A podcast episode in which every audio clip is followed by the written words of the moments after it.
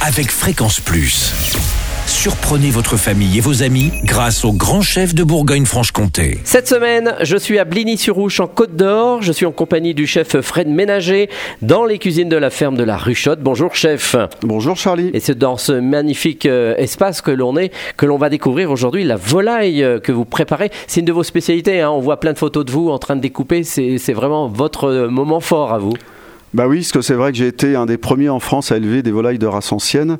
Et vraiment, ça reste ici à la ferme de la Ruchotte le produit phare. D'accord. Et quel genre de volaille ancienne alors? Alors, euh, c'était des races qui étaient élevées, euh, on va dire, jusqu'à la fin du siècle dernier.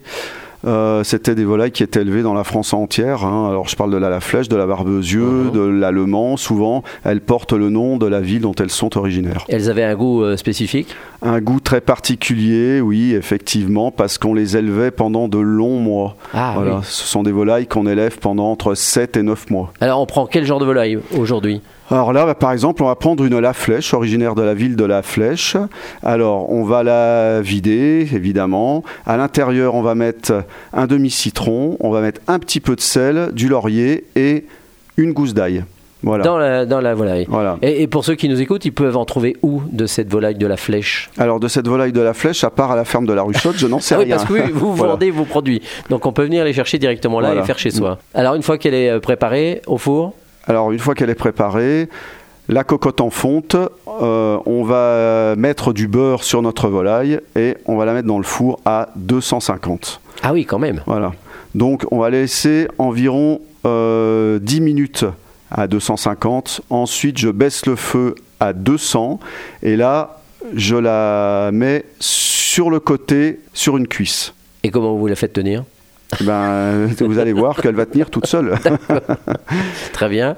Voilà, et je vais la laisser environ 10 minutes comme ça, et au bout des 10 minutes, je la passe, alors si j'ai démarré sur la cuisse droite, je la passe sur la cuisse gauche. D'accord. Donc on change de cuisse. Voilà, donc là, je vais la relaisser encore 10 minutes, et ensuite, au bout des 10 minutes, je vais la remettre sur le dos, D'accord. hein, donc dans la position normale, et là, on va la laisser cuire jusqu'à obtenir une heure. Alors le fait de l'avoir changé de place comme ça, ça sert euh, à quoi? Faire euh, le jus euh, qui, qui bouge d'un côté à l'autre, euh, la cuisson de la viande? À ce qu'elle dort bien.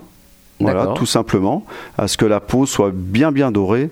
Parce qu'on a tendance à laisser notre poulet euh, dans le four et puis de revenir euh, un moment après. Nous. Alors ça marche bien aussi, hein, mais si on veut être un peu plus dans la maîtrise de ce qu'on fait, voilà, il faut essayer de faire comme euh, je viens de l'expliquer. D'accord. Et vous après, vous êtes un roi de la découpe. Euh, oui, j'essaie avec mon avec mon nouveau couteau, hein, c'est Oui, ça, hein, dont vous voulez J'ai me vu que parler. vous aviez un Ouais. nouveau couteau et que vous découpiez d'une façon extraordinaire. Bah, c'est un couteau que j'ai imaginé avec mes années de découpe de volaille, parce que vous imaginez bien qu'à la ferme de la Ruchotte, on découpe environ 1000, euh, 1000 1200 volailles à l'année. Ah. Donc euh, forcément, c'est un point euh, très très important de de mon restaurant et j'ai imaginé euh, un couteau avec une prise en main euh, euh, assez assez exceptionnelle de mon point de vue et puis avec une lame qui remonte un petit peu comme ça pour aller chercher la viande dans les os derrière les os enfin voilà Un truc de dingue. Voilà, donc notre poulet est prêt. On y rajoute quelques garnitures de saison, bien sûr. Voilà, et on fait un petit jus, c'est-à-dire qu'on retourne la volaille, et grâce au citron qu'on a mis précédemment à l'intérieur de la volaille, ça fait notre jus. On retourne ça à- l'intérieur de la cocotte, on rajoute juste un petit peu d'eau, et c'est parfait. Merci Fred Ménager ici à la ferme de la Ruchotte. Prochain épisode, eh bien là on parlera d'écrevisses à la nage. Et d'ici là, chouchoutez vos papilles. Chaque semaine, découvrez les meilleures recettes des grands chefs de Bourgogne-Franche-Comté. Du lundi au vendredi, à 5h30, 11h30 et 19h30, chouchoutez vos papilles. Fréquence Plus.